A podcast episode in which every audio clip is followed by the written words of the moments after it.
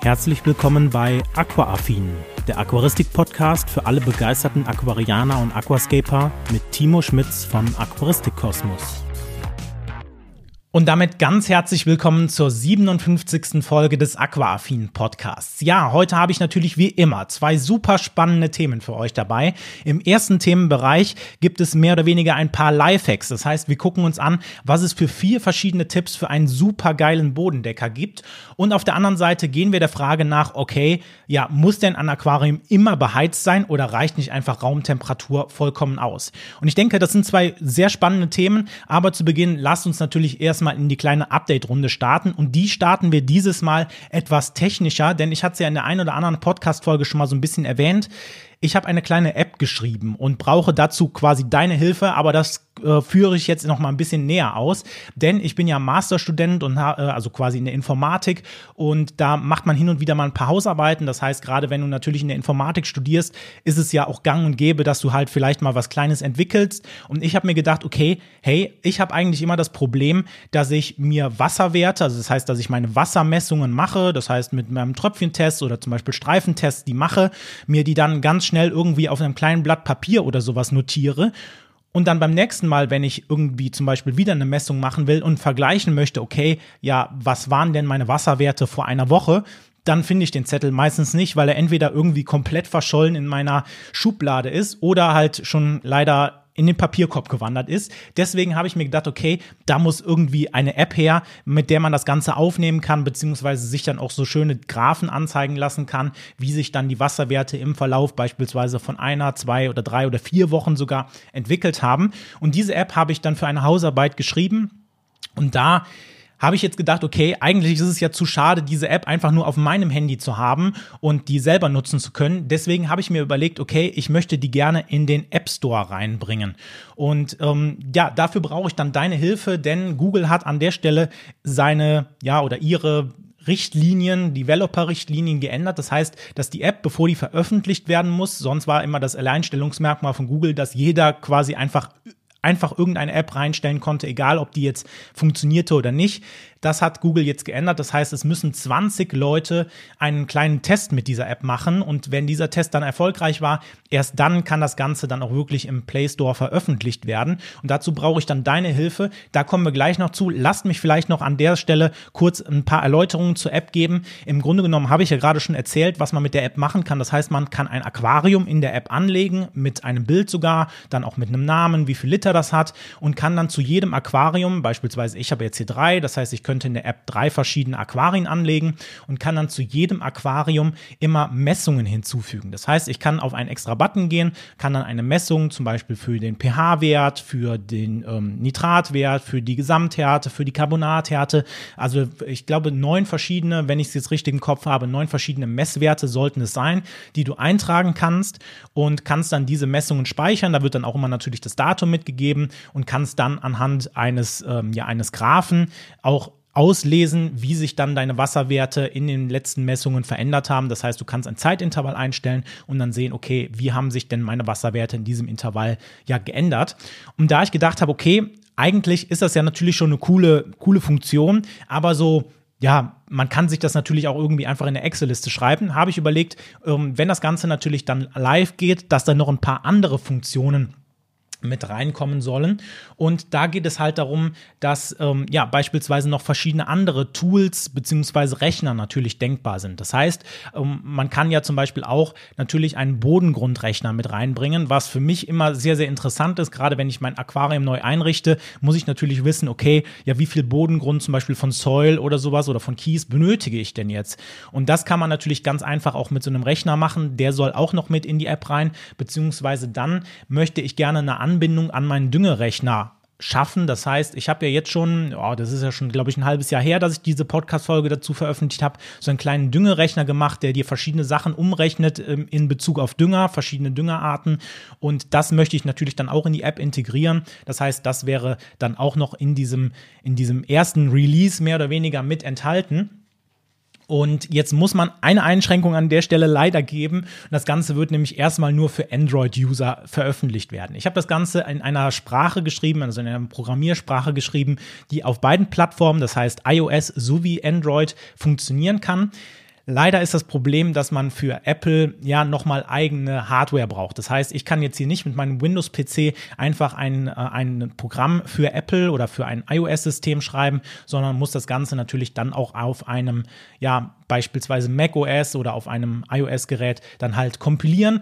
Und das habe ich leider nicht. Deswegen gibt es den ersten Test mehr oder weniger oder die, die, die, erste Form der App erstmal nur für Android-User. Aber es ist auf jeden Fall natürlich angedacht, das Ganze dann auch, wenn es äh, ja euch gefällt, dann natürlich auch in die Richtung, ja, iOS zu bringen. Das heißt, dass ihr da an der Stelle auch dann davon profitieren könnt. Und jetzt fragst du dich sicher, okay, wie, was, was will ich jetzt von dir? Ich habe es ja gerade eben schon gesagt, im Grunde genommen brauche ich 20 verschiedene Tester, die eine kleine, einen kleinen Beta-Test mit mir machen. Das heißt, die können dann vorab, bevor das überhaupt im Play Store veröffentlicht wird, können die in Kooperation mit mir diese App schon mal testen, da schon mal Feedback zu geben. Und ähm, ja, das ist dann halt auch Bedingung dafür, dass das Ganze natürlich dann im Play Store letztendlich veröffentlicht werden kann. Und deswegen brauche ich deine Hilfe an der Stelle. Wenn du unten in den Show Notes guckst, findest du einen kleinen Link zu einem Google-Formular. Das dauert auch wirklich nicht lange, 30 Sekunden bis 60 Sekunden, also irgendwie maximal eine Minute. Ähm, da frage ich nach deinem Namen beziehungsweise deine E-Mail-Adresse, dass ich dich natürlich auch nochmal nach diesem, nach dieser Folge beziehungsweise dann, wenn es ja konkret wird, auch anschreiben kann. Das heißt, äh, da werde ich nochmal ein paar kleinere Fragen mit einbauen, vielleicht auch noch was du für ein Gerät hast, weil das ist ja auch immer sehr, sehr interessant zu wissen. Und dann werde ich, denke ich mal, im Laufe des ähm, ja, Anfangs des nächsten Jahres, also das heißt Anfang 2024, auf dich zukommen, um äh, ja dann dich um deine Hilfe, Mithilfe hier zu bitten. Also da habt ihr auf jeden Fall die Chance, vor allen anderen auch nochmal Feedback zu dieser App ähm, ja mit zu, beizusteuern, beziehungsweise dann auch nochmal natürlich eure Wünsche. Wenn du jetzt sagst, hey, ich habe ein iOS-Gerät oder möchte einfach nicht mitmachen, aber trotzdem vielleicht Feedback zum Beispiel zur, zu möglichen Wünschen auch hinterlassen, findest du unter diesem Link für das Google-Formular noch einen weiteren Link. Da kannst du gerne schon mal Feature-Vorschläge, also was du vielleicht in der App gerne hättest, nochmal mit reinbringen. Das heißt, da kann man dann gucken, was noch neben dieser, okay, ich habe Messungen, die ich anlegen kann oder Aquarien und Messungen, die ich anlegen kann und diesen zwei verschiedenen ähm, ja, Rechnern, die ich gerade eben vorgestellt habe, was man sonst noch vielleicht für Features in diese App einbauen könnte. Das heißt, dass ich das dann irgendwann, wenn die App dann mal äh, live ist, immer mehr mit so ein paar kleinen Updates ausrollen kann. Das heißt, da würde ich mich auf jeden Fall sehr, sehr ja glücklich schätzen, wenn viele von euch unten mal äh, vorbeischauen und gerne auch Feedback beziehungsweise natürlich auch ihre Zusage vielleicht sogar zum Beta-Testen hinterlassen. Und dann würde ich sagen, kommen wir zum nächsten Thema. Und ich habe es ja in der letzten Podcast-Folge schon so ein wenig ja mit einem ähm, ja Programm oder mit einem Motto des Monats mehr oder weniger beschrieben. Das heißt in dem Falle Podcast des Monats. Jetzt habe ich gedacht, okay, wir können ja eigentlich eine ganze Folge daraus machen und jetzt deswegen bin ich dann eigentlich durch Zufall mehr oder weniger auf den Schnapper des Monats gestoßen. Denn ich war die Tage bei äh, meinem Lieblingsshop mehr oder weniger, wenn es ums, äh, wenn ums, äh, wenn es ums Aquaristik, äh, wenn es ums Aquascaping beziehungsweise um die Aquaristik geht, nämlich Aquasabi unterwegs und war da mal in der Sales-Kategorie und habe dann mal so geguckt, okay, brauche ich denn da vielleicht noch irgendwas und habe da ein aus meiner Sicht wirklich, wirklich gutes Angebot gefunden, wo ich auch mega hinterstehen kann, weil ich das Produkt selber nämlich nutze. Und das ist nämlich die Shohiros Dosierpumpe mit einem ganzen Set, was noch dazu mitgeliefert wird. Und wir sprechen dabei äh, von dieser Dosieranlage mit vielem Zubehör für nur 179 Euro. Und das hört sich jetzt erstmal viel an, aber lasst mich kurz ausführen, was da noch alles drin ist. Denn neben der Dosierpumpe bekommt ihr noch die Behälter dazu. Das heißt, da gibt es extra Dosiertanks, wo man dann den Dünger beispielsweise auch mit einbringen kann.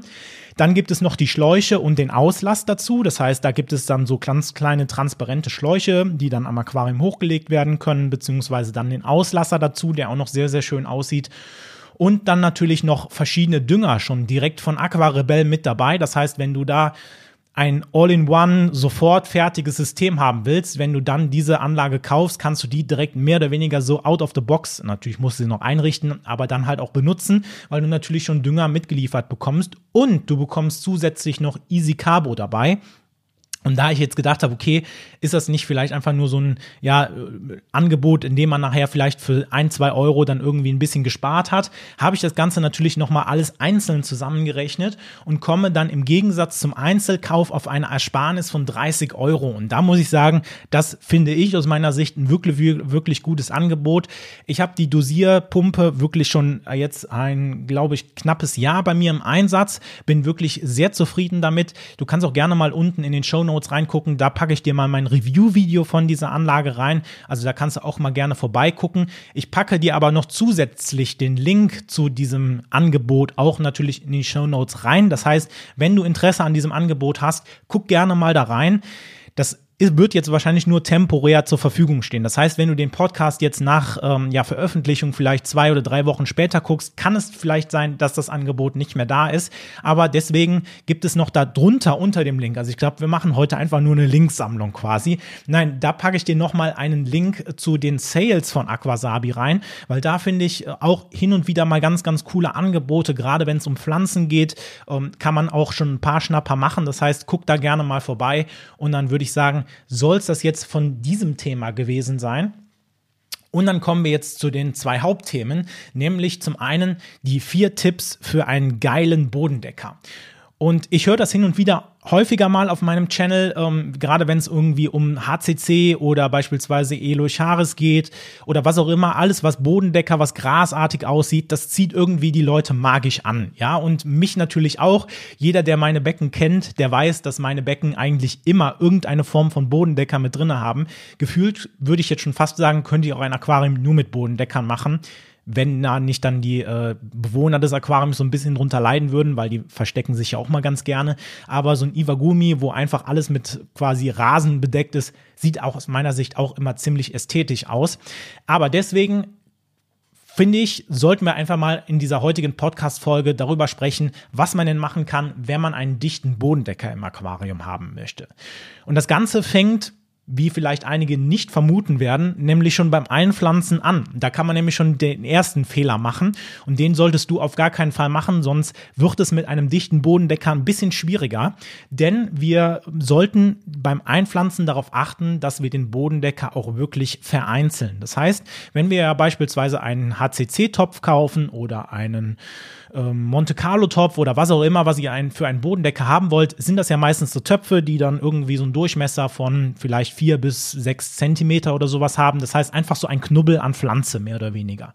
Und hier ist es jetzt enorm wichtig, dass gerade wenn du bei Bodendeckern bist, auch das Ganze vereinzelst. Das heißt in dem Falle, dass du zum Beispiel aus so einem Topf HCC kann man locker ja, je nachdem, was es für ein Topf ist, wenn es auf Steinwolle ist, vielleicht weniger, aber wenn du so einen In-vitro-Topf hast, kannst du da locker vielleicht sechs bis acht einzelne Portionen rausmachen.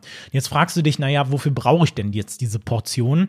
Und das ist eigentlich relativ einfach, denn durch diese einzelnen Portionen bewirken wir, dass der Bodendecker sehr, sehr viel schneller eine große Fläche deines Aquariums besiedeln kann. Weil man, das kann man sich ja relativ einfach vorstellen, wenn ihr jetzt einfach so einen 5 cm runden Knubbel bei euch ins, in, ins Aquarium einsetzt, ja, dann dauert es halt eine ganze Zeit lang, bis der beispielsweise eine Fläche von 10 mal 10 oder 20 mal 20 Zentimeter irgendwie auf eurem Aquariumboden bewachsen hat und nimmt sich dabei auch noch so ein bisschen immer das Licht weg, weil natürlich im Inneren des Knubbels relativ wenig Licht hinkommt, wohingegen die äußeren Spitzen beispielsweise super teilweise dann im Licht stehen und dann halt wirklich auch schön wachsen können und natürlich auch sich nicht überlagern. Deswegen ist es halt so, dass man das Ganze besser vereinzeln sollte. Das heißt, dass man diese Portionen dann auch in Abstand vielleicht von drei bis vier Zentimetern zueinander setzt, je nachdem, wie viel ihr natürlich habt und dann halt einfach ein bisschen wartet und dann geht das Ganze viel, viel schneller, wird schön dicht auf dem Boden und gibt einen super schönen Bodendecker.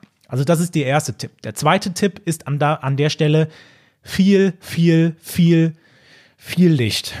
Also Licht ist bei Bodendeckern gefühlt so das A und O, wenn es darum geht, nachher einen wirklich schönen und dichten Bodendeckern dann auch zu bekommen. Und man kann sich das Ganze so ein bisschen bildhaft vorstellen.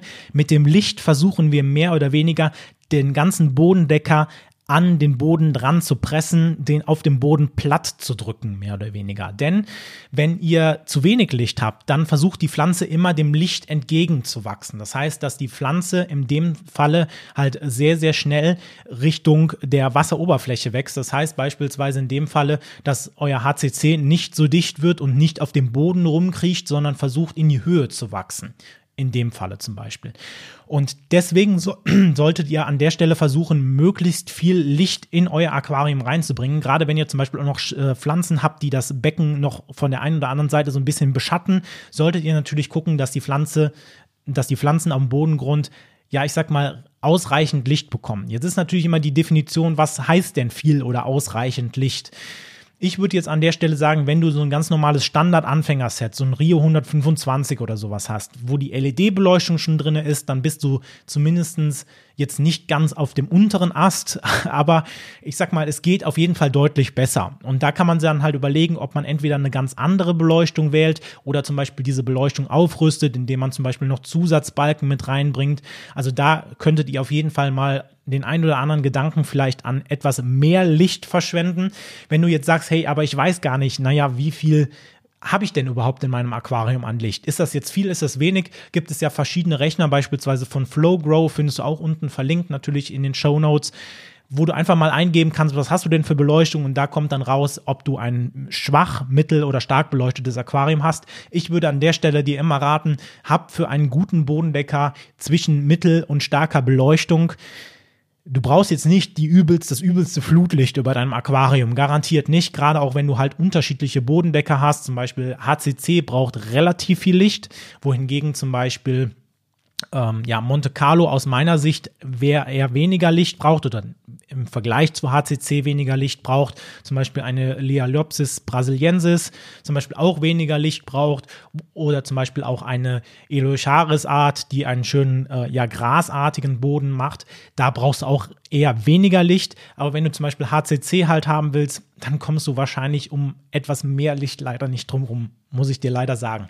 Aber gut, so viel dazu. Dann kommen wir zu einem Punkt, den ich oder zu einem Tipp, den ich eigentlich oft sträflich vernachlässige und das ist der richtige Rückschnitt beziehungsweise ein regelmäßiger Rückschnitt und der ist der ist besonders wichtig bei polsterbildenden Pflanzen das heißt in dem Falle zum Beispiel HCC oder zum Beispiel Monte Carlo also Micrantenum ähm, Monte Carlo. Und hier ist es so, dass diese Polster nachher, also dass die, die Pflanze mehr oder weniger sich ja, vergrößert, indem sie halt Ranken wirft. Und diese Ranken ähm, ja, wachsen nachher irgendwann übereinander und bilden so ein dichtes Polster. Und durch dieses Polster kann halt immer weniger Licht durchdringen. Das heißt, mit der Zeit wird so, gerade wenn du jetzt sag mal so vielleicht ein drei, vier, fünf Zentimeter dickes Polster hast, kann halt irgendwann unten kein Licht mehr drankommen. Das heißt, die Pflanze gammelt dir von unten weg. Und was noch erschwerend dazu kommt, in diesem Polster sammelt sich unglaublich schnell und viel Luft, das heißt Sauerstoff, den die Pflanze natürlich produziert während des Tages. Und der hat einen so krassen Auftrieb, dass halt im schlimmsten Falle dir den ganzen Teppich, den du im Aquarium hast, ja, einfach abheben kann. Das heißt, der schwimmt dir dann komplett an die ganze Oberfläche. Und das ist ja der Worst Case mehr oder weniger im, äh, im Aquarium, den wir nicht haben wollen. Und wenn du natürlich deinen Rasen regelmäßig trimmst, mehr oder, so, mehr oder weniger, dann kannst du das natürlich zum einen etwas verhindern, zum anderen wird das Polster natürlich nicht so dick, dass sich da halt so viel Luft drin sammeln kann äh, oder Sauerstoff sammeln kann, dass das Ganze dann halt so krassen Auftrieb bekommt, dass das Ganze dann auch wirklich aufschwimmt. Also das habe ich wirklich schon sehr, sehr häufig gehabt, dass ich äh, ja Stellen von HCC verloren habe, weil halt einfach da der Rückschnitt gefehlt hat. Dann hat man mal irgendwie zwei, drei Wochen das Ganze schleifen lassen und hat dann irgendwie festgestellt, hm, naja, da hätte ich mal besser zurückgeschnitten. Also das heißt, da solltet ihr auf jeden Fall darauf achten, dass ihr regelmäßig euren Bodendecker zurückschneidet. Man muss auch dabei sagen, es hat einige positive Effekte, gerade wenn du zum Beispiel darauf guckst, ähm, wie die Blätter sich ja, entwickeln. Das heißt, gerade wenn du zum Beispiel HCC zurückschneidest, werden die Blätter oft dann an den Stellen etwas kleiner und schöner. Von daher lohnt es sich auch aus dieser Position heraus, das Ganze zurückzuschneiden. Und dann kommen wir noch zu einem Punkt, der eigentlich für jedes Pflanzenwachstum wichtig ist, aber natürlich auch nochmal für Bodendecker nicht unerwähnt bleiben sollte. Und das ist nämlich die CO2-Versorgung. Wenn du jetzt kein CO2 in deinem Becken hast, ist es erstmal kein Drama. Die meisten Pflanzen wachsen auch ohne CO2 oder viele Pflanzen, nicht die meisten, viele Pflanzen. gerade bei Bodendeckern, gerade wenn es etwas anspruchsvoller wird, zum Beispiel HCC oder so, ist es natürlich von Vorteil, wenn man eine CO2-Anlage hat. Egal in welcher Form, ob das jetzt Bio-CO2 ist oder zum Beispiel auch Druckgas-CO2. Ähm, ich bin ja eigentlich so ein Verfechter von Bio-CO2, also das heißt, da kannst du natürlich auch schon mal Erfahrungen sammeln. Ähm, ich habe auch schon mal ein paar Bio-CO2-Anlagen gebastelt. Wenn du auch mal Einblicke hinter die Kulisse bekommen willst, dann guck gerne mal auf meinem Instagram-Account da vorbei. Findest du auch unten in den Show Notes verlinkt. Da gibt es auch manchmal so ein paar Einblicke, wie ich manche Dinge mache also auch ähm, beispielsweise an CO2-Anlagen baue. Also guck gerne mal da vorbei. Und es hat halt einfach einen sehr, sehr guten oder sehr, sehr großen Vorteil, wenn du halt CO2 im Becken hast, weil CO2 mit einer der limitierenden Faktoren für dein Pflanzenwachstum ist. Und wenn du natürlich der Pflanze CO2 zur Verfügung stellen kannst, dann ist es natürlich so, dass diese zusätzlich nochmal besser wächst. Und gerade das kommt natürlich dann auch einem schönen Bodendecker entgegen, wenn du halt einen dichten und schönen Teppich im Aquarium haben willst. Gut, aber ich denke mal, wenn du diese Punkte beachtest, dann sollte deinem perfekten und geilen Bodendecker auf jeden Fall erstmal nichts mehr im Wege stehen. Und dann kommen wir jetzt zu dem Thema, was auch nochmal ein sehr interessantes Thema ist, gerade wenn wir jetzt hier, wir haben jetzt Dezember, bei der ich diese Podcast-Folge aufnehme, auch in die dunkle und äh, ja, kalte Jahreszeit hier natürlich sind. Und zwar der Frage, okay, muss ich denn eigentlich mein Aquarium beheizen oder reicht es nicht einfach aus, wenn ich das hier im Raum habe und es auf Raumtemperatur ist? Und da kann ich eigentlich sehr, sehr konsequent sagen, es kommt drauf an. Und zwar kommt es nämlich auf deinen Raum beziehungsweise auf deine Bewohner, die du vielleicht sogar schon im Aquarium hast, ähm, ja, dann drinnen hast, kommt es darauf an, auf diese ähm, beiden Punkte. Denn ich habe jetzt hier zum Beispiel hier in dem Raum, wo ich mich gerade befinde, in dem ich auch zum Beispiel Homeoffice mache, beziehungsweise dann halt auch äh, penne, ist es halt so, dass ich natürlich dann am Tag so ungefähr 20 bis 21 Grad Celsius hier in diesem Raum habe, der über die Nacht natürlich dann so ein bisschen auskühlt auf so 17, 18 Grad. Ähm, und da sieht man ja schon, dass da ein Temperaturgefälle drin ist. Das heißt, in der Nacht ist es natürlich etwas kühler als über den Tag. Und hier ist es jetzt so, dass natürlich die, das Aquarium oder die Aquarien, die hier drinnen stehen, erstmal ohne Heizung natürlich die Raumtemperatur annehmen würden. Wenn du jetzt offene Aquarien hast, kann man an der Stelle sagen, dass sie wahrscheinlich sogar etwas weniger als Raumtemperatur annehmen, weil natürlich da auch immer ein bisschen Wasser verdunst und wir kennen das ja aus dem Sommer. Verdunstungskälte, ja, führt dazu, dass ein Aquarium so ein bisschen kühler wird, als die Raumtemperatur in dem Falle dann halt auch ist. Das heißt, in dem Falle würde vielleicht dann in der Nacht oder am Tag ungefähr vielleicht 20 Grad in meinem Aquarium hier drin oder in meinem Aquarium hier drin sein, weil jetzt auch fast auf allen Aquarien Abdeckscheiben drauf liegen. Das heißt, die Verdunstung ist jetzt in dem Falle nicht ganz so groß. Und in der Nacht würde es dann vielleicht etwas tiefer gehen. Das ist natürlich immer die Sache, okay, ein warmer Körper, der kühlt halt ja nur mit der Zeit ab. Das heißt, in dem Falle würde vielleicht, wenn ich jetzt hier 17, 18 Grad habe, vielleicht das Ganze auf 18, 19 Grad runtergehen. Das ähm, habe ich jetzt mal so ein bisschen mit Smart Home, also mit den Dingen, die ich hier mir fürs Aquarium gebastelt habe. Das heißt, mit dem Thermometer, beziehungsweise mit dem smarten, mit der smarten Heizung, die da drin ist, habe ich das Ganze mal so ein bisschen kontrolliert. Und da kommen wir so vielleicht auf 18, 19 Grad im, äh, im Aquarium hin. Gut. Und jetzt ist es natürlich so, dass wir sagen müssen, okay, im Zweifelsfalle haben wir so 18 Grad im Aquarium, schaffen das denn meine Bewohner? Und hier muss man sich jetzt natürlich ganz genau angucken, was hast du denn für konkrete Bewohner? Ich kann das natürlich jetzt nicht für dich sagen, sondern nur erstmal an meinem Beispiel zeigen. Ich habe beispielsweise hier im Alpen 60p hinter mir einmal zum Beispiel Neocaridina äh, davidi, also ähm, Red Fire Garnelen, dann habe ich Amano Garnelen und dann natürlich noch Augenfleckbärblinge als äh, ja, Fische mit drinne. Und die haben natürlich teilweise auch unterschiedliche Ansprüche an die Temperatur. Und da habe ich jetzt mal so ein bisschen nachgeschlagen und bin eigentlich darauf gekommen, dass ich für die Neocaridina ja die Temperatur okay finde. Das heißt, in dem Falle äh, kann man so rechnen zwischen ja 17, 18 Grad bis 25 Grad für Neocaridina. Das war so die, das, den Bereich, den ich gefunden habe jetzt im Netz. Von daher kann man sagen, okay, für die Neocaridina ist es noch hart an der Grenze, aber man könnte es machen. Auf der anderen Seite müssen wir dann natürlich uns die Amano-Garnelen und die Augenfleckbärblinge angucken. Und da muss ich sagen, 17, hm, 18 Grad, ja, das wäre nicht so der optimale. Denn ähm, diese beiden äh, Lebewesen sind halt etwas wärmer lebend. Das heißt, in dem Falle, zum Beispiel für die Augenfleckbärblinge, habe ich herausgefunden, dass so 22 Grad so das Minimalste ist, was, äh, was man den Tieren antun sollte. Jetzt muss man natürlich sagen, je nachdem, wo man guckt, findet man auch immer noch andere Temperaturen, 20 Grad. Ich habe mich jetzt da auf drei, vier Quellen verlassen, habe das so gegeneinander abgecheckt. Das heißt, 22 Grad sollten es für diese Tiere schon mindestens sein. Ebenso auch für die Amano-Garnelen, die so zwischen 21 und 22 Grad mindestens brauchen. Das heißt, an der Stelle kann ich konstatieren, okay, nein, meine Aquarien oder zumindest das Alpen 60p ohne äh, Heizung würde in dem Falle nicht ausreichen. Das heißt, mit Raumtemperatur würde ich da nicht so weit kommen, weil das Problem ist natürlich, dass ich halt nicht nur die 21 Grad oder 20 Grad am Tag habe, sondern natürlich auch meine Nacht irgendwie überbrücken muss. Und das sieht man nämlich auch sehr, sehr schön in den ganzen Aufnahmen, die ich jetzt von meinem Aquarium von äh, im Smart Home gemacht habe, dass man sieht, dass über die Nacht halt die Temperatur etwas fällt und der Heizer natürlich dann immer wieder einschaltet und die Temperatur in dem Falle auf 22 Grad hält. Und man sieht halt aber auch dann sehr, sehr schön, dass am Tag, wenn die Temperatur hier im Zimmer wieder steigt, der Heizer gar nicht mal so oft anspringen muss, weil natürlich hier die Raumtemperatur schon dafür sorgt, dass das Aquarium nicht ganz so schnell mehr auskühlt. Und von daher kann ich sagen, okay, für dieses Aquarium würde es nicht funktionieren.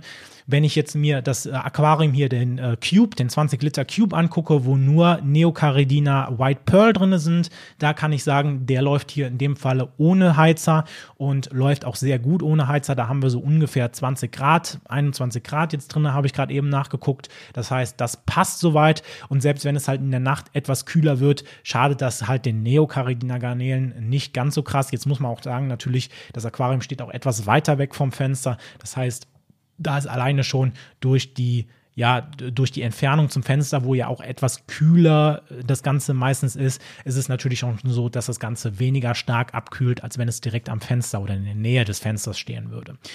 Gut, so viel dazu. Wenn du jetzt natürlich noch wissen willst, okay, naja, wie kann ich denn meinen Heizer verstecken? Dann kann ich dir auch noch mal unten einen Link ans Herz legen. Da zeige ich dir oder da gibt es verschiedene Filterarten, denn meistens ist ja die Frage eher so aus dem Punkt heraus, okay, ja, ich habe jetzt ein Heizer im Becken und das sieht halt nicht wirklich schön aus, deswegen würde ich mein Aquarium gerne ohne Heizer betreiben.